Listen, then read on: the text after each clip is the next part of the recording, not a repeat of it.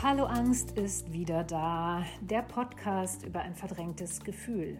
Mein Name ist Katharina Altemeyer, ich bin Journalistin und systemische Coachin und mein Podcast Hallo Angst ist für alle, die den Mut haben, sich dem Thema Angst zu stellen, für alle, die mehr wissen möchten über Angst und Panikstörungen, für alle, die gespannt sind auf persönliche Panikgeschichten.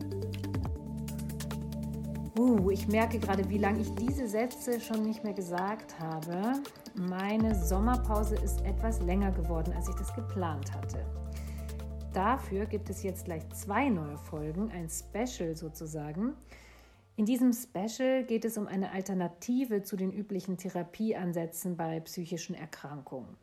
Es geht um die sogenannte psychedelische Therapie, bei der psychedelische Drogen wie zum Beispiel LSD oder Psilocybin Bestandteil der sogenannten Magic Mushrooms, in legalem, sicherem und therapeutisch begleitetem Rahmen verabreicht werden. Derzeit laufen weltweit viele klinische Studien dazu, zum Beispiel in Harvard, Yale, an der John Hopkins University. Es wird geforscht in Tel Aviv und am Imperial College in London, in Zürich und jetzt auch in Deutschland an der Charité und in Mannheim. Ein Zeichen dafür, dass auf diesem Gebiet etwas in Bewegung ist. Außerdem erscheinen Bücher zum Thema, Zeitungsartikel und auch in Fernsehserien werden Psychedelika als Tool bei psychischen Problemen thematisiert. Jüngst zum Beispiel in der Netflix-Serie Nine Perfect Strangers mit Nicole Kidman. Nicht umsonst ist also die Rede von einer psychedelischen Renaissance. Renaissance, also Wiedergeburt, Wiedergeburt deswegen, weil das alles nicht wirklich neu ist. Denn schon in den 1950er Jahren hat man geforscht und geschaut, wie man aus diesen Substanzen einen medizinischen bzw. therapeutischen Nutzen ziehen könnte. Die bösen Hippies haben dann dafür gesorgt, dass das Ganze gestoppt wurde, weil der US-Präsident Nixon bekanntlich dann seinen War on Drugs ausrief. Und aus dieser Zeit stammt auch noch der schlechte Ruf, den diese Drogen bis heute haben. Und dennoch könnten die zahlreichen Studien, die jetzt gerade am Laufen sind, in ein paar Jahren die Psychotherapie revolutionieren. Denn wie sich schon jetzt abzeichnet, wirken die Psychedelika in vielen Fällen schneller und nachhaltiger als die gängigen Psychopharmaka. Das alles sind Gründe für mich, dieses Special zu machen um mal genauer hinzuhören, was sich da so tut und wo die Reise vor allem auch hingehen könnte, wenn es um die Behandlung von mentalen Erkrankungen geht. In Folge 9 von Hallo Angst spreche ich mit Anne Filippi, Gründerin und Host des Podcasts The New Health Club, den ich nur empfehlen kann, wenn man sich für dieses Thema interessiert. Darin kommt das internationale Who is Who der psychedelischen Szene zu Wort. Deswegen ist Anne bzw. ihr Podcast für mich sowas wie die Stimme der Psychedelika und ich wollte von ihr zunächst mal so einen kleinen Überblick über das Thema. In der zweiten Folge spreche ich dann mit Katrin Preller, Neuropsychologin in Zürich und in Yale. Sie ist in zwei Studien mit Psychedelika, mit Psilocybin involviert und wird erzählen, wie das genau vonstatten geht. Also, Los geht's jetzt aber erstmal mit Anne Filippi von The New Health Club. Liebe Anne, ich begrüße dich und freue mich, dass du heute mein Gast bist. Ich äh, verfolge deinen Podcast The New Health Club schon ziemlich lange, schon seit den Anfängen und bin großer Fan. Deswegen finde ich es natürlich besonders klasse, dass wir unsere beiden Podcasts bzw. die Inhalte hier ja. heute verknüpfen können. Du bist ja in Deutschland sowas, kann man das sagen, wie die Stimme der Psychedelika. Naja, also es gibt noch ein paar andere Stimmen natürlich. Aber sagen wir so, ich glaube, was, was wir in diesem letzten, naja, anderthalb bis zwei Jahren geworden sind, ist so eine Stimme für Leute, die sich da vielleicht vorher noch nicht mit beschäftigt haben und die jetzt auch nicht aus so einer streng klinischen Welt kommen, wobei sich das ja auch teilweise so ein bisschen überschneidet manchmal, wie, man, wie wir jetzt wissen.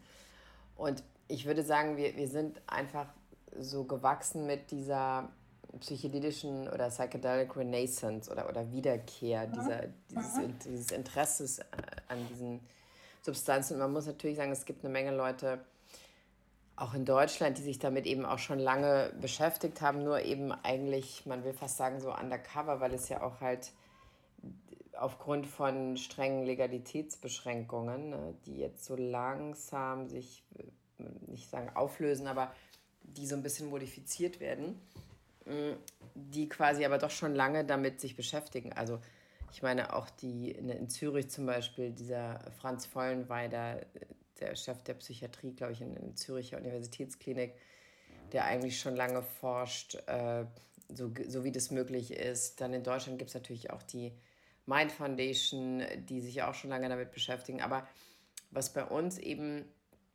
glaube ich, so signifikant ist, das merke ich ja auch an den Leuten, die sich melden bei uns und wollen halt wissen, wo man jetzt Treatments und so weiter oder Therapien machen kann. Das sind meistens Leute, die jetzt erst damit in Berührung kommen und die vielleicht auch so, sagen wir mal, in diesem Moment zumindest 50 Prozent kommt eher aus so einem, tendenziell würde ich sagen, aus so einem Lifestyle-Kontext, die auch in diesem beruflichen Kontext unterwegs sind. Und die andere Hälfte sind aber tatsächlich Leute, die irgendwo in der Provinz sind und einfach E-Mails schreiben an uns und jetzt gar nicht irgendwie Gwyneth Paltrow und Goop kennen und so weiter. Also es ist eine sehr interessante Mixtur von Menschen, die sich jetzt anfängt dafür zu interessieren, würde ich sagen. Mhm. Können wir gleich, komme ich gleich auch nochmal drauf auf diese Renaissance und so. Jetzt würde mich natürlich als erstes interessieren, du warst lange Journalistin, Reporterin ja. und zwar nicht irgendeine, sondern du warst Hollywood-Reporterin unterwegs in LA und hast so ziemlich jeden Star interviewt. Ähm, deine Geschichten waren dann so in der SZ, in der FAZ, ja. der Vogue, der Vanity Fair, als es sie noch gab, zu lesen. Wie bist du denn von dort hierher gekommen? Also es war, wie bei einigen Leuten in diesem Umfeld, eher erstmal eine persönlichere Geschichte. Also wie gesagt, ich war, wie du sagst, ich war in LA, es war noch eine bestimmte Zeit, war es auch sehr interessant und dann merkte ich so, ich will das eigentlich nicht mehr wirklich machen und es gab mehrere Faktoren, die mich bewogen haben, erstmal wieder zurückzukommen nach Berlin. Und ähm, auch wenn man merkte, die Idee eines Hollywood-Reporters ist eigentlich obsolet. Also was sie jetzt eigentlich auch noch mehr ist dann als vor, vor fünf Jahren. Und, und äh, dann kam ich zurück und das Erste, was ich gemerkt habe, ist, dass ich eigentlich immer noch an Themen in mir selbst rumknapse, die ich eigentlich schon 10, 15 Jahre ähm, ja, verfolge und eigentlich nicht lösen konnte. Und dann bin ich nochmal zu einer Gesprächstherapie gegangen und ich habe eigentlich wieder dasselbe erzählt, was ich merkte, weil ich dann auch schon vor zehn Jahren erzählt habe. Dann fiel mir Gott sei Dank das Buch von Michael Pollan in die Hände, mhm. ähm, How to Change Your Mind.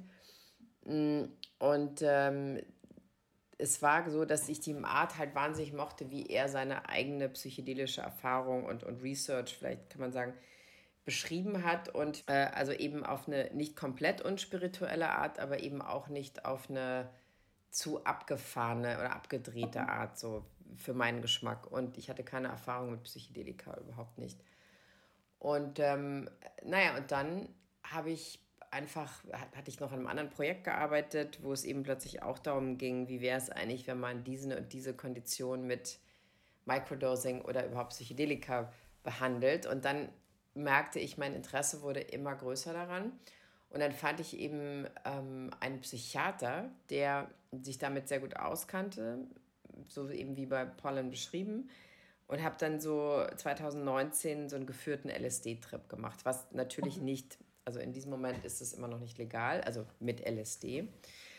Und trotzdem fühlte ich mich sehr gut vorbereitet, weil wir vier Stunden vorher darüber gesprochen hatten, also vier Therapiesitzungen, was, warum ich das machen sollte. Und oder nicht machen sollte. Und er äh, gab mir einfach ein sehr gutes Gefühl, weil er eben eigentlich doch auch so ein Medical Background hatte und sich damit eben auskannte. Und dann war nach dieser LSD-Reise, äh, war ich wirklich auf so eine Art, ähm, gar nicht so, ah, alles hat sich verändert sofort, aber ich wurde auf einmal sehr offen für dieses Thema oder noch mhm. offener und habe dann eben äh, gemerkt, so, aha, es gibt eine ganz neue Perspektive für mich auf die Dinge, die ich eben nicht behandeln kann oder die ich irgendwie komisch finde in meinem Leben immer noch.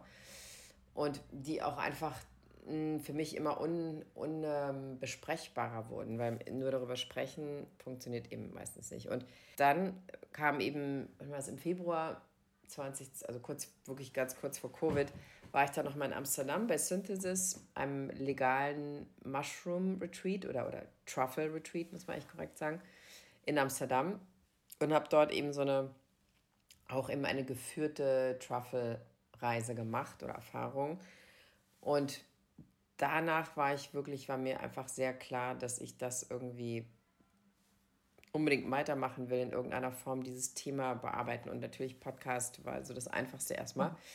Und ich fühlte mich so, also ich fühlte mich sehr fokussiert danach, was eben auch damit mhm. zu tun hat, dass ja diese Neuroplastizität einfach nochmal neu ähm, aufgefrischt wird im Gehirn, um es mal so zu sagen. Und das funktioniert halt wirklich. Also das habe ich da auch zum ersten Mal erfahren.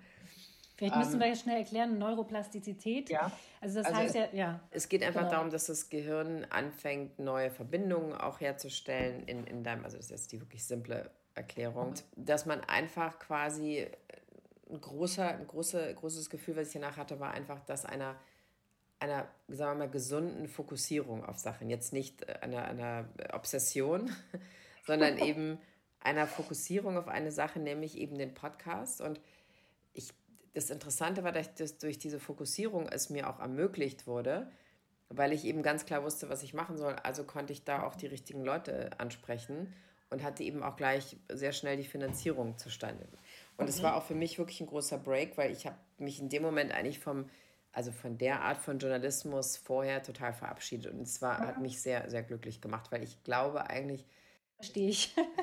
dass ich nie wirklich so diese Art von Journalist war, von denen man in Deutschland glaubt, dass man als Journalist so sein soll. Und ich habe aber immer gedacht, ich habe eigentlich so ein, nicht so ein Fake-Leben, aber es hat mich eigentlich nicht wirklich, ich, ich konnte viele Dinge immer nicht verstehen, so diese Kritiksucht und so weiter. Und auf der anderen Seite wurde das aber von einem verlangt, habe ich das Gefühl. Genau, also genau. Das kann ich total verstehen mit der Kritik. Auch immer dieses eine Meinung haben ja, und die so, ja, ja. ja. Mhm. Mhm. Und das, ich würde sagen, das hat mich auf eine Art dort auf eine für mich richtige Bahn gebracht.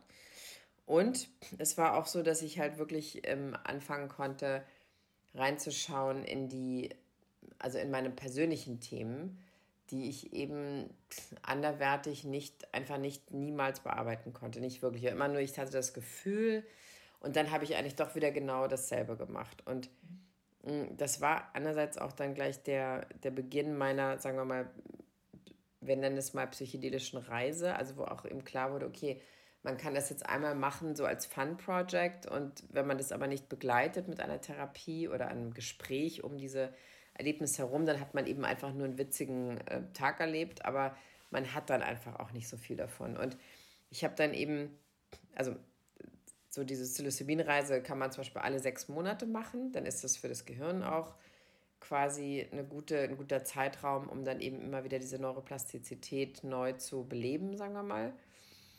Und dann wollte ich das eben nach sechs Monaten wieder machen. Und dann war eben, wie wir wissen, man konnte nirgendwo hinfahren, es gab keine Retreats, nichts. Ne? Also es gab sie vielleicht, aber ich meine, es gab ja noch nicht mal eine mhm. Impfung. Und so im, im letzten Jahrtausend, das fühlt sich schon sehr lange her an.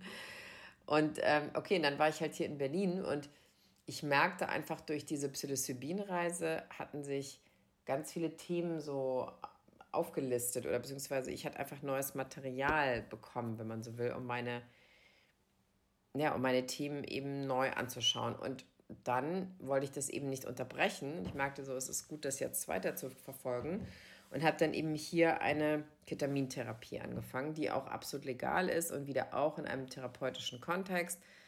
Und das hat mir wieder neues, sagen wir mal, Material beschert, an, an dem ich mhm. jetzt auch aktuell dann immer noch mit meinem sogenannten Integrationstherapeuten ähm, arbeite. Und ich muss sagen, für mich hat das so diese, wenn man es jetzt sagt, so 2019, das sind so knapp zwei Jahre, in dem ich diese, sagen wir mal, Reise gestartet habe, äh, das hat wirklich ganz viele Dinge für mich verändert, die ich vorher auf gar keinen Fall in irgendeiner Form für mich persönlich wirklich auflösen konnte. Und es ist natürlich immer noch so, dass ich bin da immer noch auf dem Weg dorthin. Und ähm, tollerweise darf ich in zwei Wochen zu dem nächsten Schlüssel-Wien-Retreat fahren. Und ich freue mich so, als wenn ich eigentlich auf so eine, also so das Interessante ist, jetzt ist es gar nicht mehr so gekoppelt halt an so eine ganz direkte Mental Health Problematik, sondern mhm. es ist einfach so, hey, jetzt kommt so ein nächster Schritt in meinem Leben, in meiner Biografie und jetzt will ich das einfach gerne nochmal machen. Und auch dafür ist es in der Tat was, was man einfach, ich würde jetzt mal sagen, so in, den, in, der, in der Zukunft, und das ist ja auch das, was wir quasi vertreten und daran arbeiten wir auch, um das in die, in die Welt zu bringen, äh, dass man das auch dafür eigentlich benutzen kann oder nehmen kann als ein Tool, was ja schon in ganz vielen Kulturen auch genau dafür eigentlich benutzt wurde. Für Übergänge und so, ne? Also wir, wir jetzt auch lernen langsam, äh, auch um spirituelle äh, hm. Momente einfach zu erleben. Und ich meine, es gibt dieses, wer sich dafür interessiert, und vor allen Dingen für Katholizismus und, psychedelische, ja, wir sind ja hier in Bayern. Genau. Also es gibt dieses Buch von Brian Murarescu, musst du unbedingt in die Shownotes schreiben. Wir haben das ähm, hier, ja. Ah, der, du hast es schon, genau. Also ja. die, Infinity Key heißt es, glaube ich, genau. Mhm. Und es war so, es kam, glaube ich, letztes Jahr raus. Und ich muss sagen, für mich war es, also ich bin selber römisch-katholisch aufgewachsen, mhm. es war einfach absurd. Ich dachte, ich habe davon, das, diese mhm. Verbindung mhm. habe ich noch niemals in meinem Leben vorher mhm. gehört. Mhm. Und so wie er das aber beschreibt, also man muss vielleicht sagen, er war zwölf Jahre, hat er äh, geforscht im Vatikan, auch im Archiv des Vatikans, wie psychedelische ähm, Substanzen im Christentum und auch manchmal vor Christentum natürlich, mhm. aber eben oder vor der Kirchengründung mhm. eingesetzt wurde. Und es, so das Gute ist, er wird jetzt in Harvard weiter forschen. Es hat also überhaupt nichts irgendeine so crazy Note, sondern mhm. es basiert auf ähm, Forschung und auf mhm. einfach sehr, ähm, wie soll ich sagen, also fast, fast äh, rationale Herangehensweise mhm. eines Anwalts. Mhm. Coole Mischung, ja.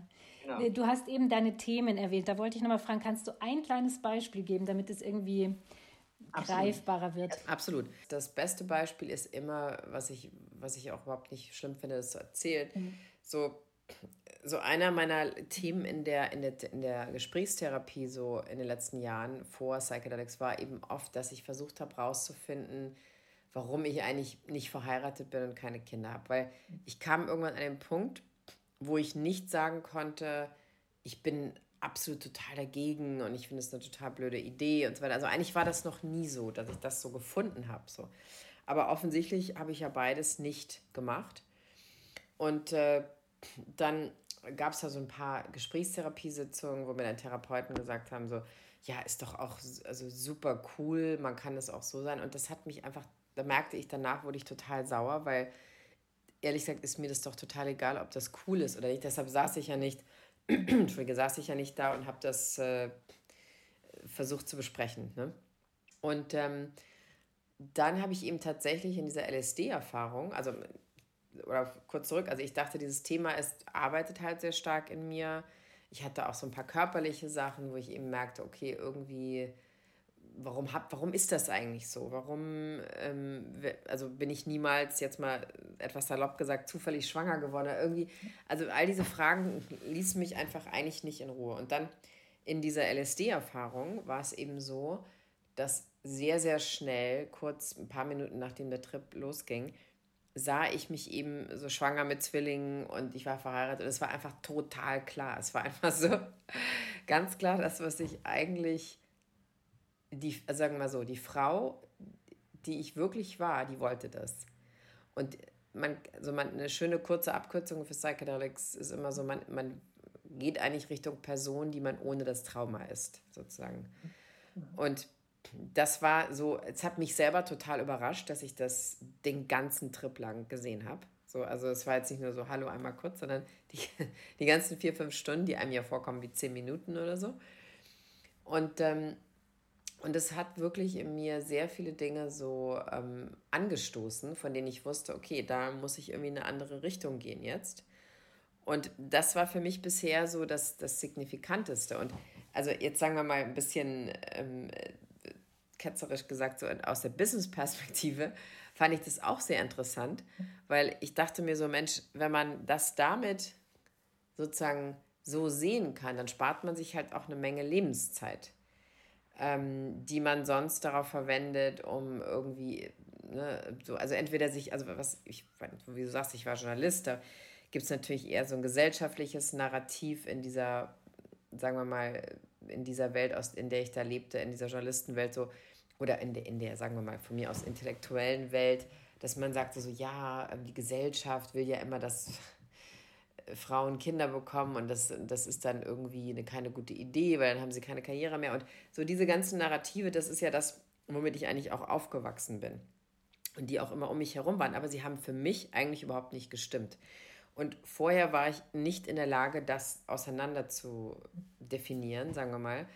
Und ich bin eben auch zu dem dann längerfristig in den, in den Therapien oder in den Erfahrungen zu dem Grund gekommen, warum es für mich halt eben, warum ich das immer abgewendet habe. Und das hatte eben schon mit so verschiedenen Situationen zu tun aus meiner Kindheit, die ich eben irgendwie wusste, wo mir aber nicht klar war, was die eigentlich für einen Einfluss auf mich gehabt haben. Mhm. Und ähm, also das war zum Beispiel was, was, wo ich ganz genau weiß, ohne psychedelische Therapie, und ich sage ganz bewusst Therapie, also nicht einfach ähm, das Einnehmen, wäre ich niemals zu dem Punkt gekommen, also ich hätte nicht keine Company gegründet, ich hätte nicht mich auf eine Reise begeben, die mir eigentlich sagt, so welche, welche Frau ich bin, ohne, ohne, das, ohne diese Trauma, traumatisierten Erfahrungen.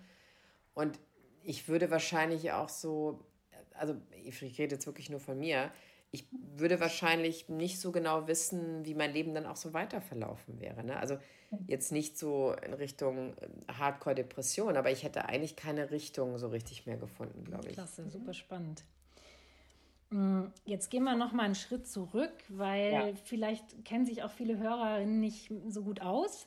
Was ja. sind eigentlich psychedelische Drogen? Können wir das mal kurz? Äh also die, das, was die meisten ja. Leute wahrscheinlich, wenn sie psychedelisch mhm. hören, denken sie wahrscheinlich an LSD, ne? Weil ich meine, das okay. ist halt das, was so in den meisten, wenn du irgendwelche Fernsehserien siehst oder Fernsehdokus, dann sieht man immer irgendwelche Hippies, die, wo dann steht äh, LSD-Droge und die tanzen und in den 60s.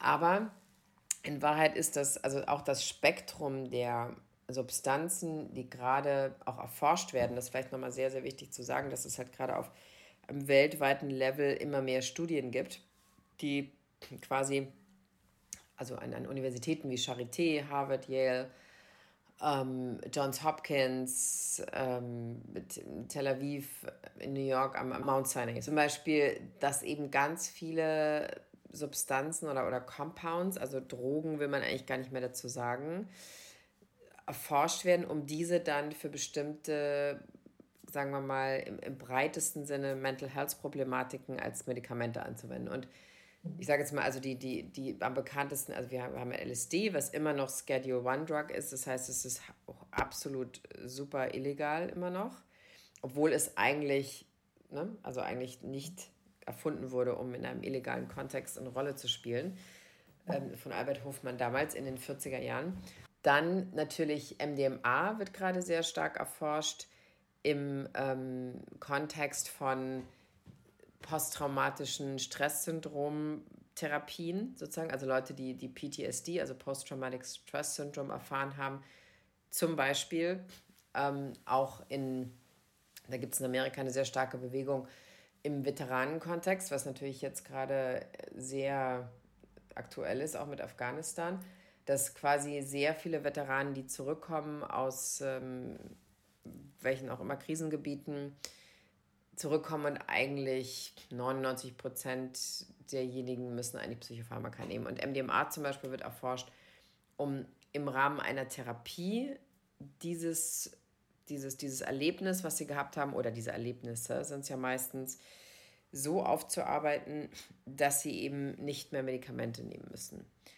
Dann hat man natürlich Psilocybin, das ist quasi also Magic Mushrooms ähm, oder Magic Truffles.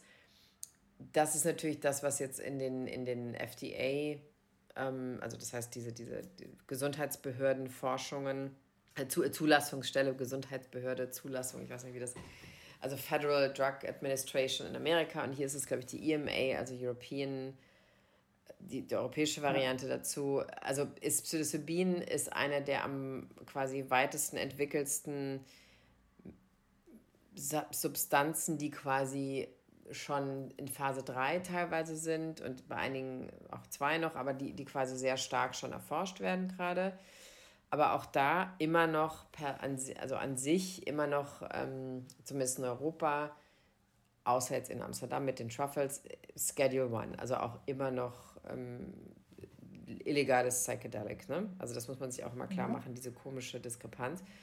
Dann gibt es zum Beispiel auch solche Sachen wie Ibogaine oder Iboga. Ähm, das ist eine sehr intensive afrikanische Wurzel, die quasi als Treatment auch angewendet wird, wenn Leute sehr starke Heroinabhängigkeit oder, oder auch, auch Alkoholiker sind. Aber das mhm. ist zum Beispiel was, das ist noch in den Anfängen. Okay. Und ähm, genau, also es gibt, es gibt natürlich, wie gesagt, es gibt eigentlich so 10 bis 15 letztendlich Psychedelics, die auch gerade aber von, muss man auch dazu sagen, eben von wirklich mittlerweile sehr großen, fast Biotech-Companies, wie zum Beispiel Atai Life Sciences von dem mhm. Christian Angermeier, ja. ja. wirklich so erforscht werden, dass man in den nächsten Jahren eigentlich all diese Substanzen als, als ja, wenn man so will, Tabletten, Medikamente mhm. haben kann. Natürlich erstmal gedacht, ganz klar in einem therapeutischen Kontext. Ne? Also, wenn man zum mhm. Beispiel jetzt wirklich jemand ist, der eine starke Abhängigkeit hat von Dingen oder, oder eben eine starke Depression, dass man eben hingehen könnte, im therapeutischen Kontext das beginnen kann, die Behandlung mit einem Arzt, statt eben diese bisher handelsüblichen ähm, Antidepressiva zu nehmen. Mhm. Aber ist es denn nicht so, warum machen das denn nicht die Pharmafirmen? Äh, äh, also das wäre ja dann eigentlich, ne, wenn das irgendwie finanziell ja. interessant wäre, würden die das, das doch eigentlich machen. Das simple, das simple Modell, also die simple mhm. Erklärung ist natürlich ganz klar, also bei Psychopharmaka sind einfach Medikamente, die in den meisten Fällen diese Problematiken, die zu den Mental Health oder zu den Depressionen führen, unterdrücken. Das heißt, die Leute mhm. können eigentlich ganz gut funktionieren oder manchmal können sie überhaupt nicht funktionieren. Ähm, so uns schreiben zum Beispiel auch viele Leute, ich will das nicht mehr. Viele junge Leute, die sagen, ich das, nehme das jetzt eine Woche. I don't think so. Ich will mich so nicht fühlen. Mhm. Und das heißt, das ist natürlich auch vom Geschäftsmodell klar. Die Leute müssen das weiternehmen, weil es gibt ja keine Verbesserung sozusagen. Also, sondern man, also das, das Problem, sagen wir mal, um es kurz zu sagen, wird einfach eigentlich durch die Medikamente hauptsächlich unterdrückt wie gesagt, das führt bei, bei vielen Leuten dazu, dass sie gut funktionieren können, aber äh, so die wahre Geschichte oder die, das, das wahre Trauma wird einfach nie bearbeitet. Mhm. Und bei Psychedelika ist es eben so, wenn man jetzt wirklich sich zum Beispiel auf so eine Behandlung und auf so eine hohe Dosis im therapeutischen Rahmen einlässt, was vielleicht später auch nochmal mit, mit dann in, in Zukunft psychedelischen Medikamenten begleitet werden kann, darum, da ist eben das, das, das Grundprinzip, dass eben durch diese Behandlung, diese, diese möglicherweise zu der Depression führenden Traumata einfach wirklich hervorgeholt werden. Mhm. Und durch diese Behandlung ist, die, ist der Patient aber so, sagen wir mal, distanziert in diesem Moment, um sich das wieder ganz genau anzuschauen. Also auf, distanziert ist, also würde man jetzt, so könnte man es beschreiben. Also das heißt, der mhm. Patient ist in der Lage, wenn es ein Patient ist, ne, man kann es aber auch in so, in so einem Mittelfeld eigentlich schon oft denken, der Patient ist in der Lage zu gucken, aha, das ist mir passiert und das hat mich eigentlich zu der und der Person werden lassen. Mhm. Das kann man in so einer Erfahrung einfach ganz simpel manchmal sehen für sich selbst. Mhm. Und dann eben dieses, diese Information nehmen und dann später nach, der, ähm, nach dem Actual Trip kann man sie mit dem Therapeuten behandeln. Bei normaler Therapie ohne Psychedelika ist es eigentlich gar nicht möglich, weil diese, dieses, sagen wir mal, Angucken dieser, dieser Erfahrung vom System oder von deinem Gehirn sofort unterbrochen wird, weil es einfach viel zu schmerzhaft ist, sich das nochmal anzugucken. Und die normale, sagen wir mal, menschliche Reaktion ist einfach, ah, ich will da nicht mehr dran denken, ich will es vergessen, als mein Freund da, im, mein, mein, mein Kamerad im, im Irakkrieg neben mir zerfetzt wurde. Ich sage es mal ein sehr extremes Beispiel, aber das ist zum Beispiel ein, ein, ähm, ein sehr gutes Beispiel, weshalb Veteranen einfach äh, zurückkommen. Und wir Veteranen kann übrigens auch Leute sein, die, die 25 sind, ne? also die mhm. einfach jetzt da zurückkommen nach einer Weile und äh, halt die Hälfte ihrer, ihrer ja, Kollegen, ne, wie man so sagen will, verloren haben.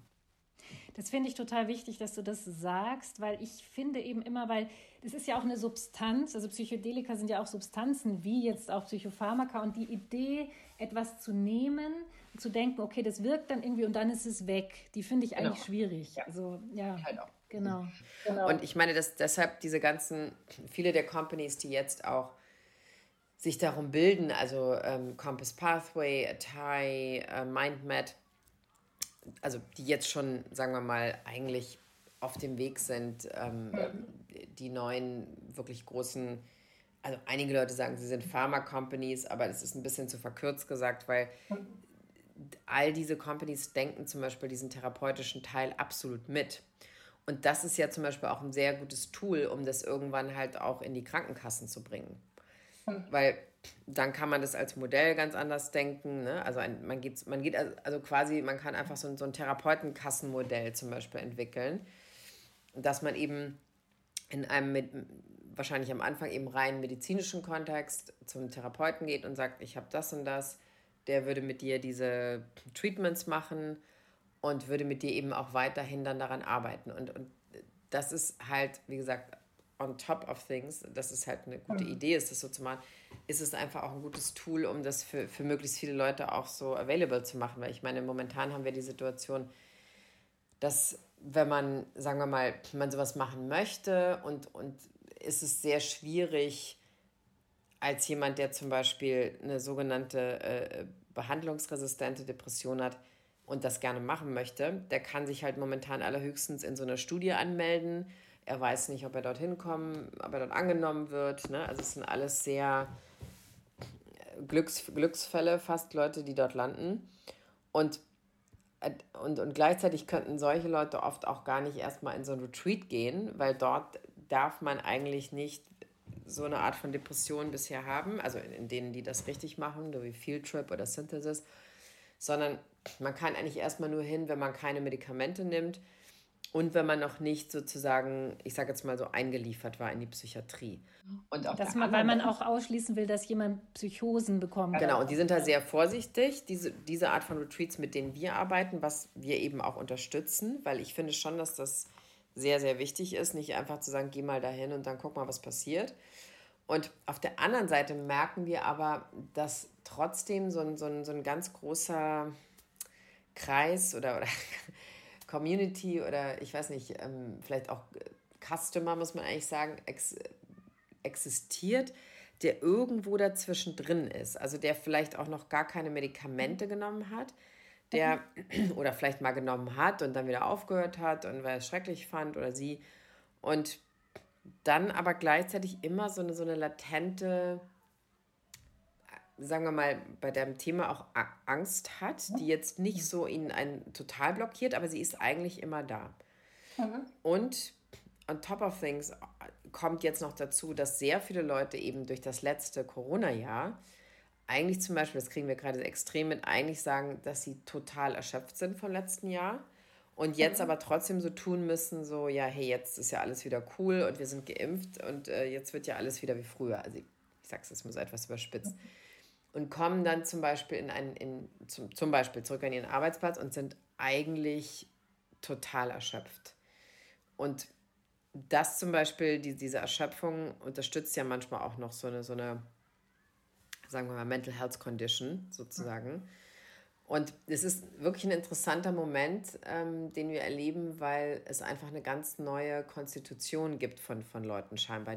Ne, so an der Oberfläche wird es versucht und gleichzeitig ist so ein an der, an der, also unten drunter sozusagen, und ich meine, ich nehme mich da gar nicht aus, also ich habe ich hab ein ähnliches Empfinden, ist trotzdem so ein sowas, was so sagt, so wow, ähm, jetzt wäre es toll, man könnte mal ein halbes Jahr sich ausruhen oder irgendwo hingehen, wo man irgendwie mal runterkommt und irgendwie, also mhm. ich glaube, es entsteht auch gerade eine neue Art von ähm, Anxiety. Also oder wie jetzt zum Beispiel so HR-Leute auch sagen, so äh, der, der Mental Load ist einfach so hoch wie noch nie gewesen für die meisten Menschen, die zum Beispiel zu Hause mit ihren Kindern auch waren und dann da gearbeitet haben. Ne? Und von außen betrachtet wiederum denkt man so, ja, wieso, die können da in ihrem Lieblingssessel äh, Sessel sitzen und schön am Zoom, ist doch voll gemütlich.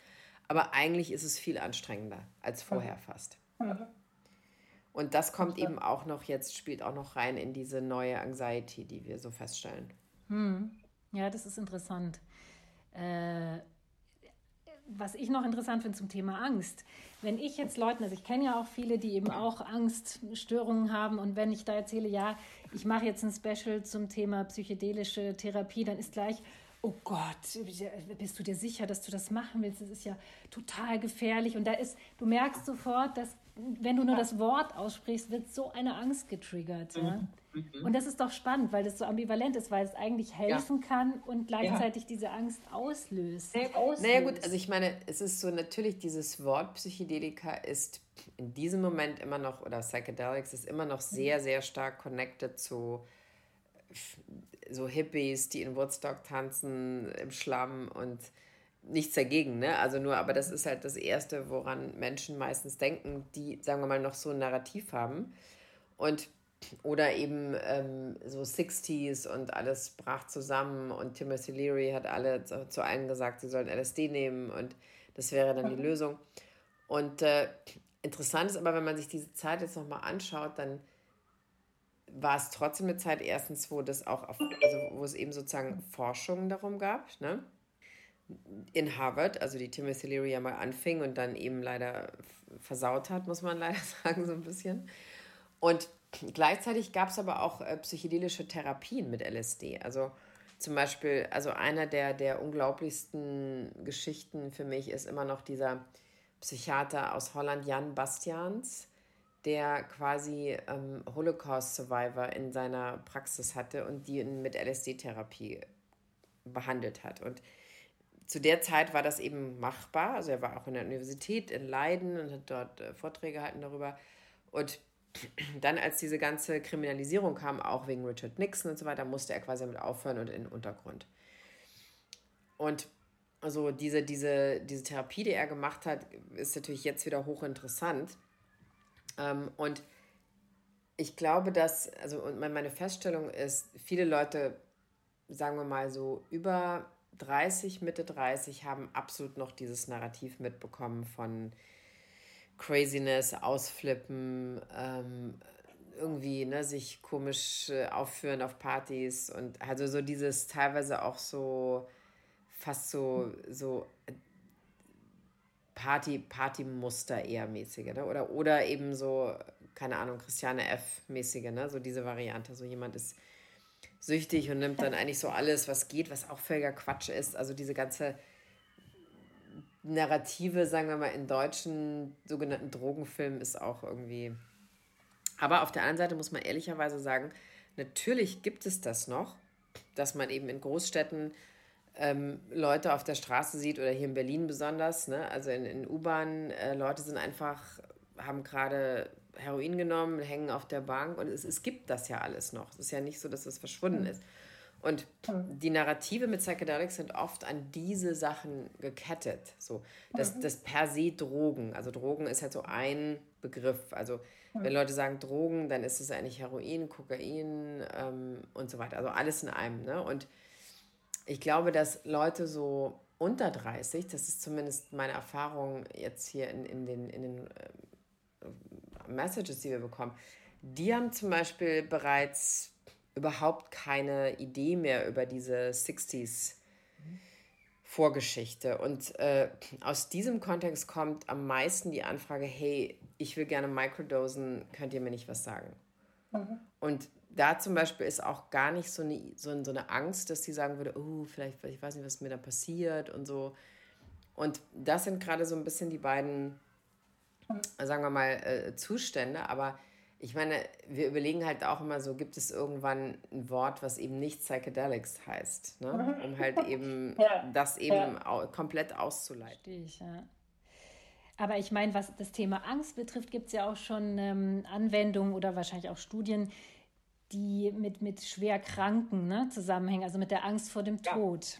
Und da, genau. ne, da gibt es doch, glaube ich, schon sehr gute. Ich meine, das Ergebnisse. ist auch das ein gutes Beispiel, warum Michael Pollan, glaube ich, schreibt er auch vorne dieses Buch geschrieben hat, dass er, also dieses How to Change Your Mind über die psychedelische Renaissance, dass er sagte, mh, hm, er las eine Studie, ich glaube, es war auch bei Johns Hopkins, bin jetzt gerade nicht mehr sicher, oder also auf jeden Fall eine Studie in New York, wo es darum ging, dass Menschen, die halt Krebspatienten, die ganz sicher sterben werden, dass die sozusagen eine Psilocybin-Erfahrung bekamen, so in den letzten Wochen um ihre möglicherweise Sterbezeit. Und dass quasi die, die Möglichkeit für die Leute, so sich darauf vorzubereiten oder überhaupt die, eben ihnen die Angst zu nehmen vor diesem Moment, der 100% kommen wird. Und das hat ihn ja zum Beispiel auch dazu gebracht, überhaupt da weiter so zu recherchieren. Und ich glaube, jetzt gibt es so, das ist ja jetzt, glaube ich, so, weiß nicht, vier, fünf Jahre her oder so, vielleicht noch länger sogar schon.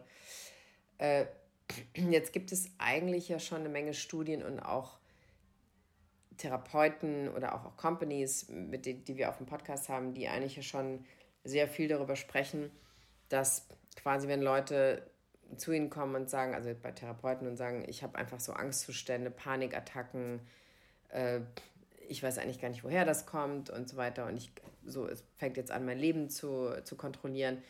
Also letztendlich ist die, die erste große Rückverfolgung ist eben halt oft, oder die, die größte, wichtigste Rückverfolgung ist eben auf ein letztendlich erlebtes Trauma irgendwann, was die Person entweder nicht mehr weiß oder halb doch irgendwie noch weiß und anders abgespeichert hat. Also so ging es mir zum Beispiel auch.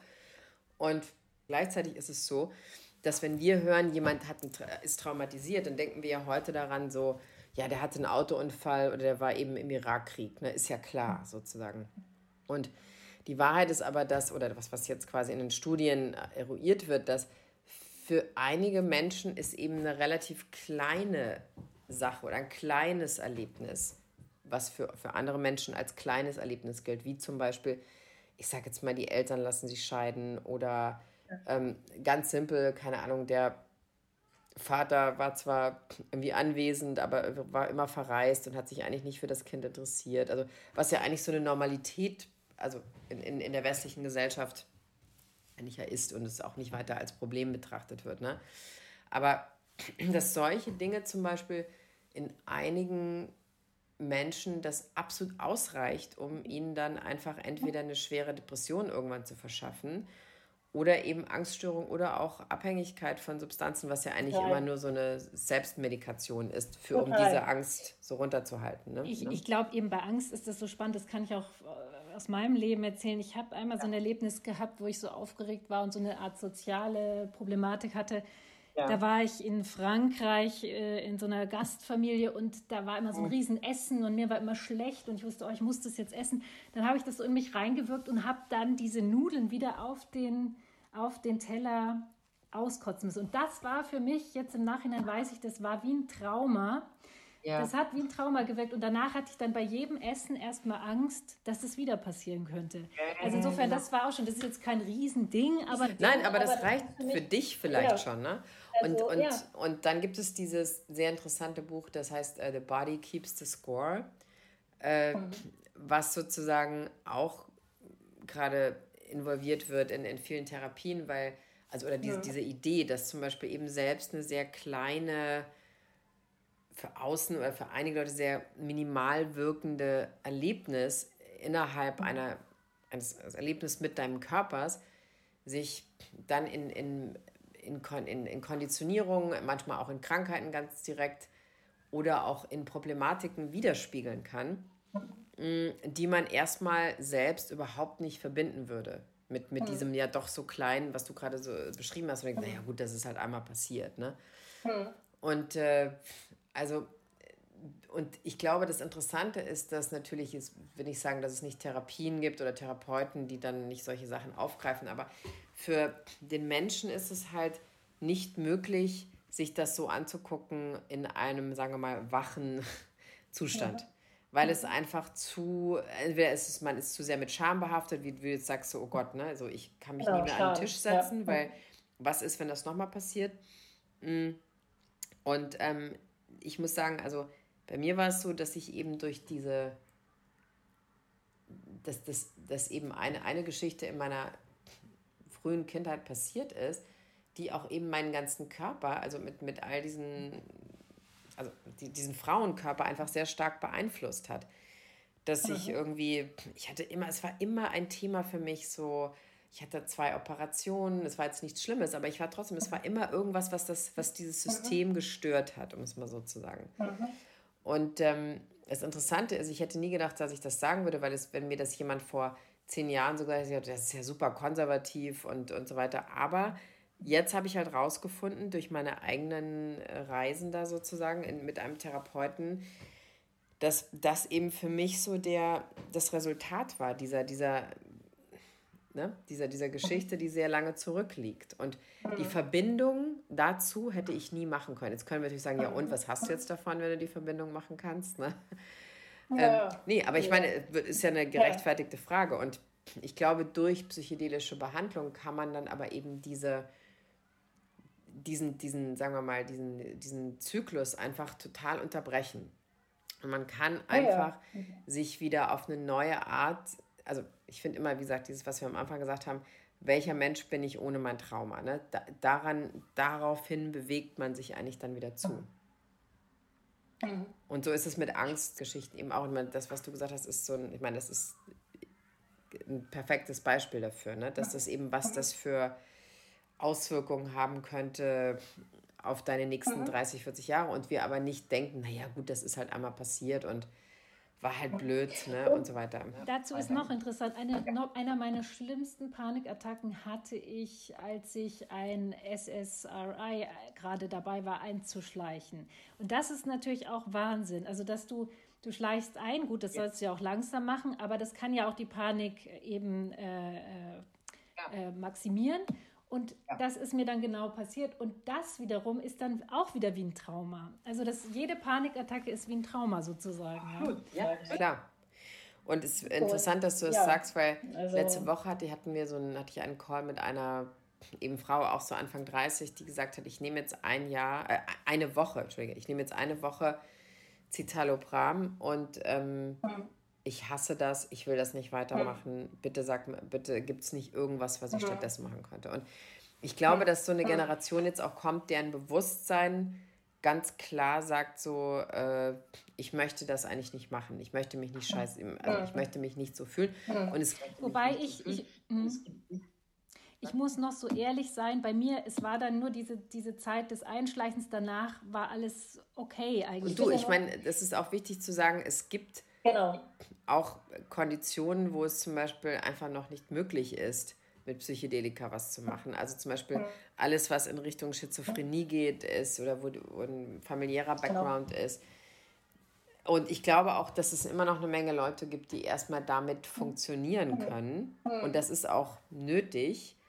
Nur in the long run, sagen wir mal, wird halt die, das, das genau. Grund, genau. die Grundkonditionierung dieser Leute nicht gelöst. Das Nein, ist halt nicht. Also ich habe auch mehrfach in meinem Leben es genommen und es kam dann immer wieder. Das ist ja genau das, warum ich jetzt auch dazu komme, zu sagen, ja. hallo Angst, weil, weil es, es hilft nichts sozusagen. Ja? Also es kommt immer wieder, sie kommt immer wieder. Und deswegen sage ich jetzt ja. halt Hallo.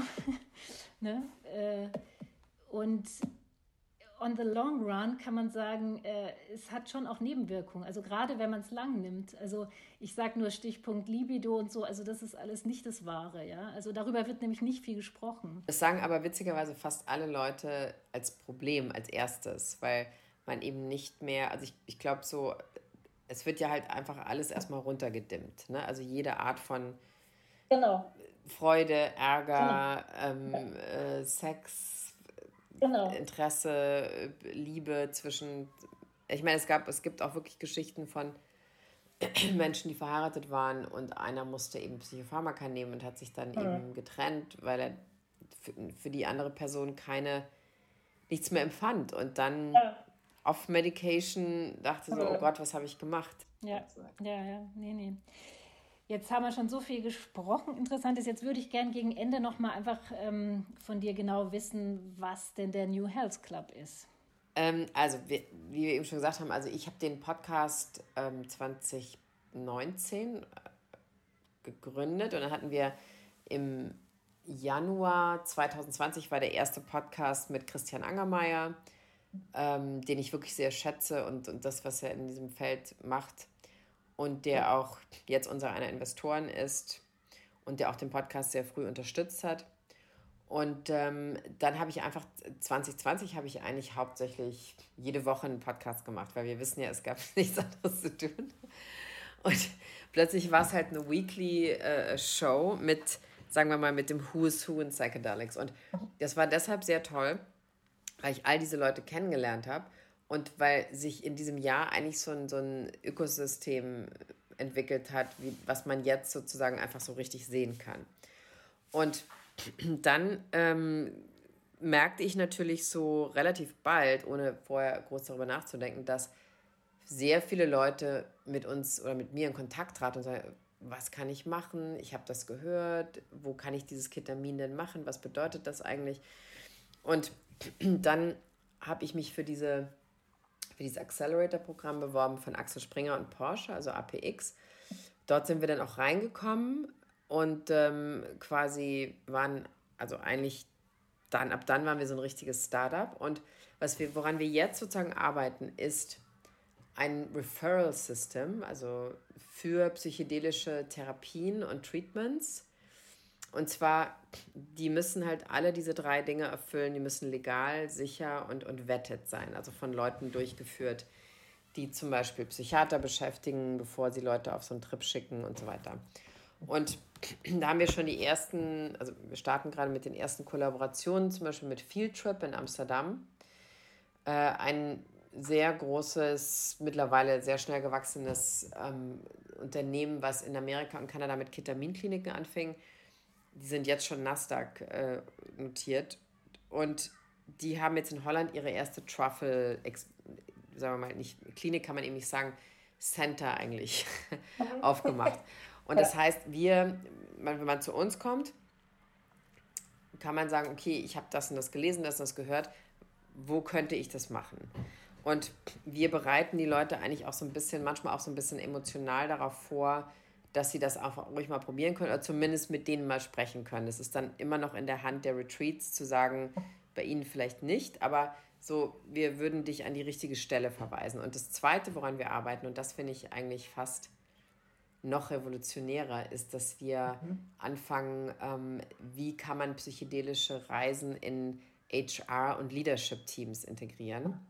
Also das genau. heißt, äh, da arbeiten wir eben auch gerade an einem, was ich jetzt noch nicht so genau noch nicht sagen darf, aber mit einem sehr großen deutschen Unternehmen, die das eventuell als, ähm, naja, also als Pilotprojekt machen würden.